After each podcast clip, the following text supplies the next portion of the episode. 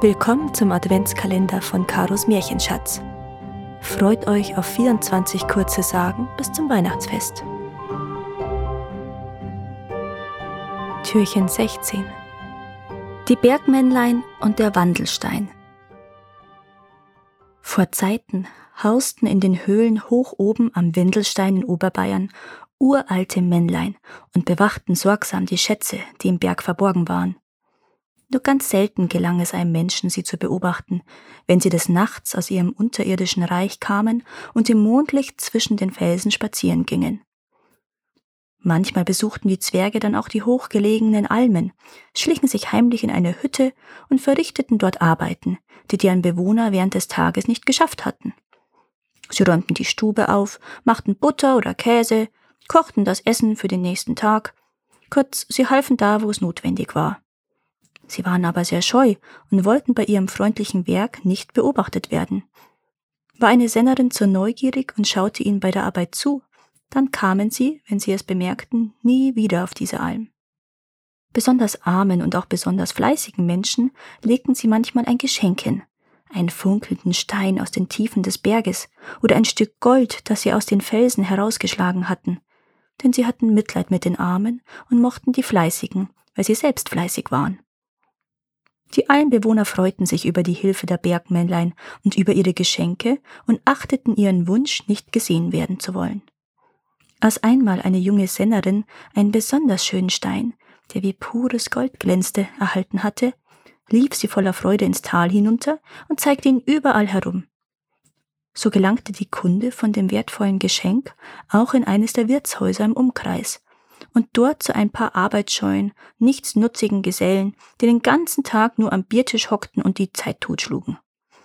Die wurden bei dieser Nachricht von Habgier gepackt und sahen eine Möglichkeit, ohne viel Mühe zu Reichtum zu gelangen.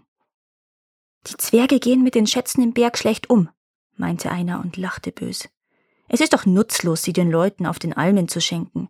Die können eh nichts Rechtes damit anfangen. Bei uns wären sie viel besser aufgehoben. Du hast recht, stimmte ihm ein anderer zu. Ich glaube aber nicht, dass die Bergmännlein sie uns geben würden. Wenn sie uns das Gold nicht freiwillig geben, dann müssen wir uns es eben selbst holen, ob es ihnen passt oder nicht, erklärte ein anderer und erntete mit dieser Ansicht großen Beifall bei seinen Gesinnungsgenossen.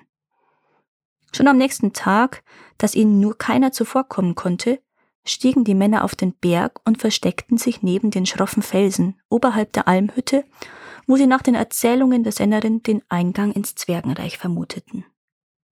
In einem dichten Latschengebüsch, das sie völlig verbarg, warteten sie auf die Dunkelheit. Sie verhielten sich ganz still, um den Zwergen ihre Anwesenheit nicht zu verraten.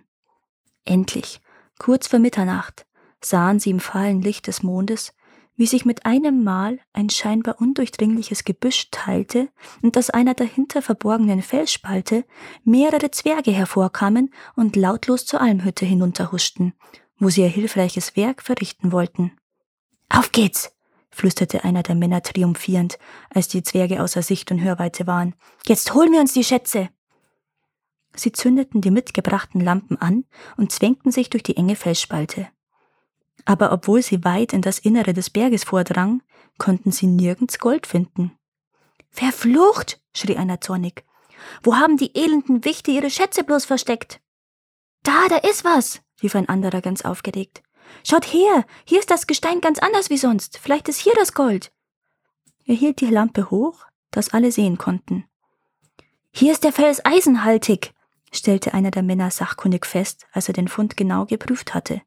Das ist besser als nichts. Mit dem Abbau von Eisen ist auch eine Menge Geld zu verdienen. Etwas enttäuscht, weil sie kein Gold gefunden hatten, aber doch einigermaßen zufrieden, kehrten sie ins Tal zurück und versorgten sich dort mit den für ihr Vorhaben nötigen Werkzeugen. Am nächsten Tag stiegen sie schwer beladen wieder auf den Berg. Sie zwängten sich durch die Felsspalte und drangen bis zu der Stelle vor, wo das metallhaltige Gestein gewesen war.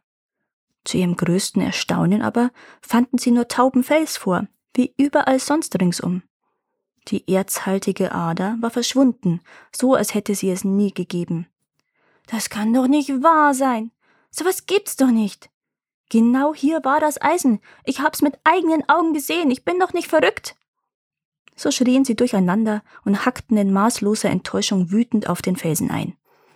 Ein Stein voll Eisen kann sich doch nicht über Nacht in einen tauben Stein verwandeln. Das ist einfach nicht möglich. Vielleicht doch, gab einer der Männer den anderen zu bedenken. Vielleicht haben die Zwerge unser Eindringen in ihr Reich bemerkt und den Stein verwandelt, weil sie ihre Schätze nicht hergeben wollen. Die anderen aber wollten davon nichts wissen und suchten stundenlang verzweifelt weiter. Doch es war umsonst. Das wertvolle Gestein war und blieb verschwunden. So mussten sie unverrichteter Dinge wieder abziehen und ihren Traum vom schnellen Reichtum aufgeben. Von Stund an aber waren auch die freundlichen Bergmännlein verschwunden und wurden nie mehr gesehen. Vergeblich warteten die Almbewohner noch lange Zeit auf die nächtlichen Besuche der Zwerge, bis sie endlich einsehen mussten, dass diese nie mehr wiederkommen würden. Seit dieser Zeit heißt der Berg, auf den sich die Geschichte zugetragen hat, Wandelstein und später Wendelstein. Danke, dass ihr auch dieses Mal zugehört habt. Es würde mir sehr helfen, wenn ihr diesen Podcast abonniert und wenn er euch gefällt, mit euren Freunden und eurer Familie teilt. Habt ihr Vorschläge oder Wünsche für weitere Geschichten? Dann schreibt mir. Meine Kontaktdaten findet ihr in den Show Notes. Bis zum nächsten Mal.